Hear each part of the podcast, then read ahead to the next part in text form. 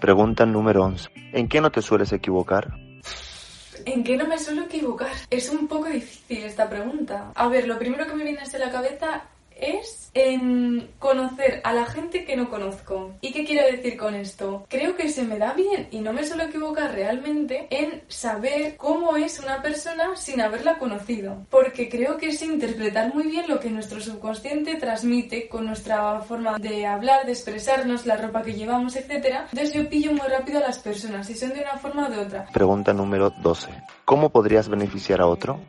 Bueno, pues Actualmente yo creo que ayudo a las personas creando estos vídeos. Y es que el objetivo de este canal no es más que divulgar sobre el diseño porque lo que quiero es ayudar a la, gente, sobre todo a los jóvenes que están pensando que estudiar y eso, a que conozcan qué es el diseño, qué es esta carrera. Porque a mí nadie me ayudó. Yo tuve que buscar yo sola con 15 años qué era lo que me gustaba, qué consistía, porque yo no sabía la diferencia entre diseño gráfico, diseño industrial, bellas artes. No tenía ni idea. Y gracias a internet y lo poco, poco, poco que había, pues al final acerté con lo que estudié. Pero es que pasa que muchos estudiantes no tienen ni idea y acaban estudiando carreras que en realidad no les gusta y eso me entristece mucho porque yo estoy muy feliz habiendo hecho mi propio proceso de búsqueda y habiendo encontrado la información que yo necesitaba. Entonces, mi objetivo con esto es ayudar y dar a la gente lo que yo no tuve tan accesible. Pregunta número 13. ¿Esta idea que tienes es viable?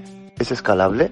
Bueno, esta idea, si cogemos los vídeos de YouTube, yo creo que son viables y escalables completamente, porque al final YouTube es infinito. Luego, esto se puede escalar y se puede convertir en un montón de cosas. Y por otro lado, claro que es viable, todo depende del tiempo. Y al final el tiempo yo me lo gestiono. Pregunta número 14. Si no te dieran dinero por ello, ¿lo harías igual? Hombre, por supuesto que sí. Todo el mundo empieza aquí gratis. Yo hago esto gratis. Nadie eh, me manda que lo haga. Lo hago yo porque me gusta, porque lo disfruto muchísimo. Y os voy a dar un argumento muy fuerte por si hay alguien que duda. Pero es que yo como persona creativa y diseñadora, para mí YouTube es una maravilla. Es como diseñar en cuatro dimensiones. ¿Y a qué me refiero con esto? Pues que yo aquí encuentro que YouTube engloba un montón de puntos que tocan distintas disciplinas del diseño. Por ejemplo, si quieres crear una marca en YouTube, ya estás tocando lo que es el branding. Si quieres crear tu logo, el diseño gráfico, la portada del canal, diseño gráfico, las miniaturas, diseño gráfico. Pero también al final hacer vídeos es ofrecer un servicio. Entonces eso también es diseño de servicios, diseño de experiencias y todo esto es un canal audiovisual. Por lo tanto tienes que saber de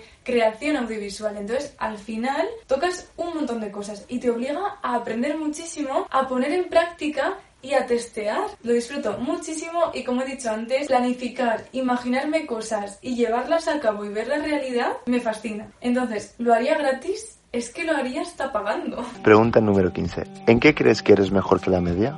Bueno, esta pregunta es muy difícil. No me considero una persona que sea arrogante ni prepotente para nada.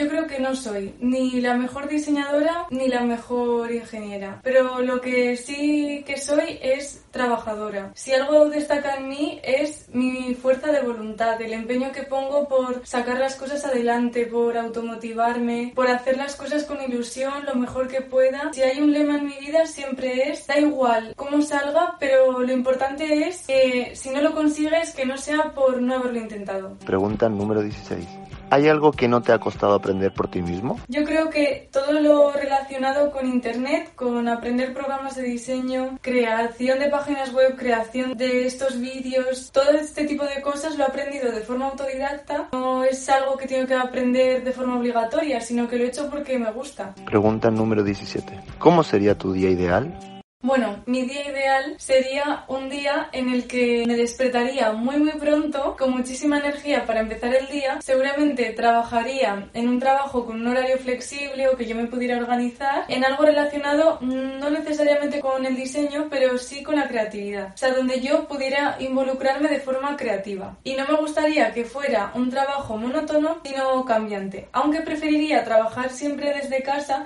y seguramente sería autónoma, tendría mi propia empresa para para poder gestionarme mi tiempo y lo que hago en mi trabajo y eso, pero si es un trabajo desde casa, aún así me gustaría que cada día fuera distinto, poder viajar o tener que viajar para hacer reuniones, no siempre desde casa. Entonces mi día ideal sería un trabajo así, si pudiera ser a media jornada, entonces yo me despertaría pronto por la mañana, me dedicaría full a mi trabajo, un trabajo que me gustara y luego por la tarde dedicaría la tarde a lo que serían mis hobbies, estar con mis seres queridos. Pregunta número 18. ¿Qué es el éxito para ti? Bueno, esta pregunta es muy recurrente. Yo creo que cada persona tiene su visión y su versión de lo que es la felicidad, el éxito y eso, pero esa es una pregunta que me la he hecho otras veces y que le he dado muchas vueltas. Y yo he llegado a la conclusión de que para mí el éxito sería despertarme cada día con la ilusión con la que me despertaba cuando era niña. El día en el que todos los días me despierte con esa ilusión y con esa energía, para mí habré alcanzado el éxito. Porque eso querrá decir que soy realmente feliz. El éxito es eh, levantarte con energía. Como cuando eras pequeño, como cuando al día siguiente tenías una excursión y no te costaba nada madrugar y tenías un montón de ilusión y te despertabas con un montón de energía. Pues cuando ocurra eso en mi vida todos los días, entonces yo creo que me voy a sentir plena y yo considero que eso para mí es el éxito. O sea, llegar a alcanzar eso.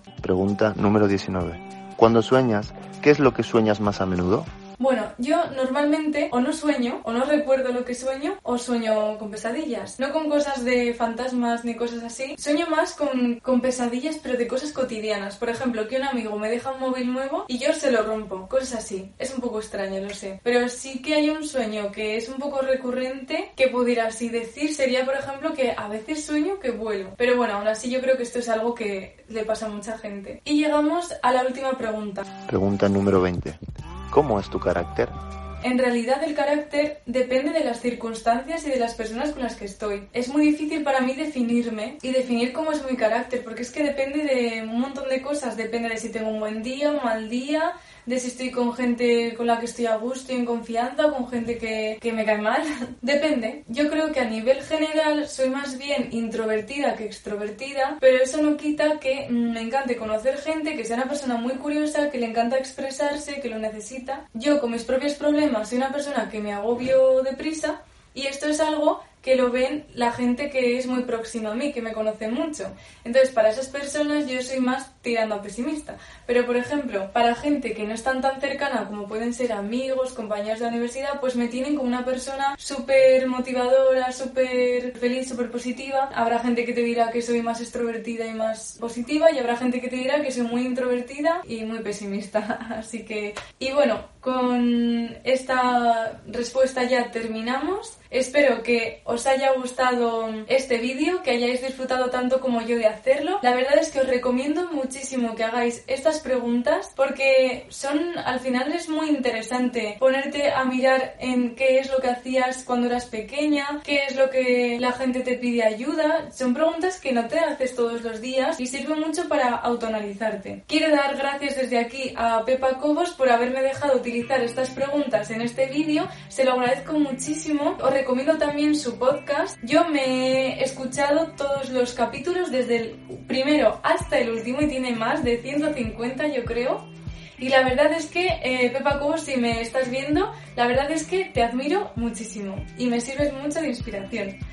Y con esto quiero acabar, nada más que añadir, solo deciros lo de siempre, que no dejéis de crear y nos vemos en el siguiente vídeo. Pues